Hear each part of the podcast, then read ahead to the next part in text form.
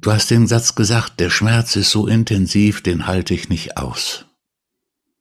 Aber du machst gar nicht die Erfahrung, dass du ihn nicht aushältst. Du kannst die Erfahrung gar nicht machen, irgendwie jemals die Erfahrung gemacht haben, ein Gefühl nicht auszuhalten. Du hast immer nur die Erfahrung gemacht, dass du die Idee hattest, du würdest es nicht aushalten. Wenn du es nicht ausgehalten hättest, wärst du mausetot. Aber es ist ein Riesenunterschied, den musst du aber auf dich wirken lassen. Der Satz, ich halte die, den Schmerz nicht aus, klingt wie eine Erfahrungswirklichkeit und lässt dich zwingend weglaufen. Weil der Gedanke, ich halte nicht aus, ist der Gedanke, ich bin dabei zu sterben.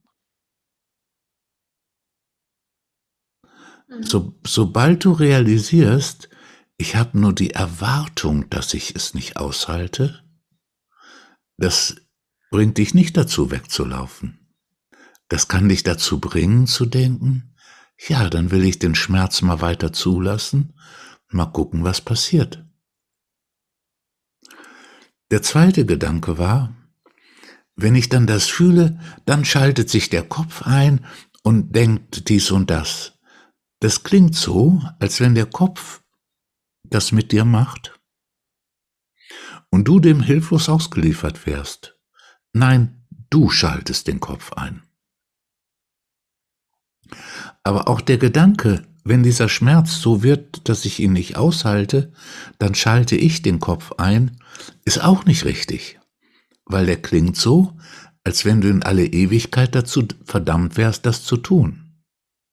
Der Gedanke, wenn das Gefühl so unaushaltbar war, ist, dann habe ich bisher oft den Kopf eingeschaltet, eröffnet eine ganz andere innere Wirklichkeit.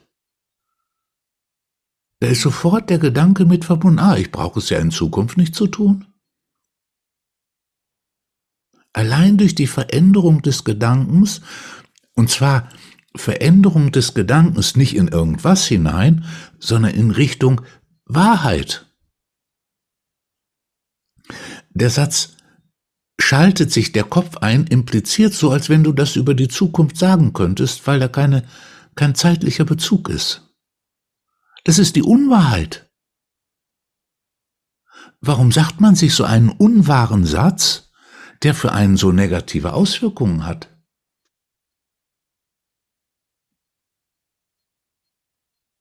Weil das nur die Hälfte ist. Die andere Hälfte ist, dieser schlimme negative Satz hat auch für einen selbst eine gute Auswirkung. Das Ich kann sagen, ich weiß Bescheid. Ich hab's unter Kontrolle. Und kann heimlich auch noch sagen, auf diese Weise brauche ich keine Änderung zu befürchten. Das Ich ist interessiert an solchen kruden, wahrheitswidrigen Sätzen, mit denen man sich in, in Zustände hypnotisiert. Das muss man sehen. Es ist nicht einfach eine, eine Gewohnheit, die einem so negativ, sondern es ist auch ein Interesse dahinter. Ich weiß Bescheid. Ich weiß, was ich zu erwarten habe. Immer damit ist verbunden der Gedanke, ich habe die Prozesse unter Kontrolle. Wenn du sagst, bisher habe ich immer den oder immer oder oft den Kopf eingeschaltet, dann ist die Zukunft plötzlich offen. Ich brauch's nicht. Ich kann, aber ich brauche nicht. Ja, das ist viel beängstigender. Aber hoffnungsvoller.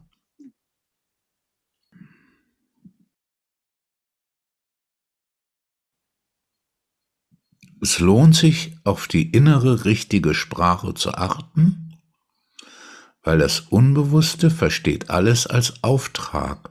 Wenn es hört, wenn ich ein Gefühl nicht aushalte, schaltet sich der Kopf ein versteht das Unbewusste als Auftrag dafür zu sorgen, dass das auch in Zukunft so bleibt. Und dann sagt man hinterher, das habe ich ja vorher schon gewusst.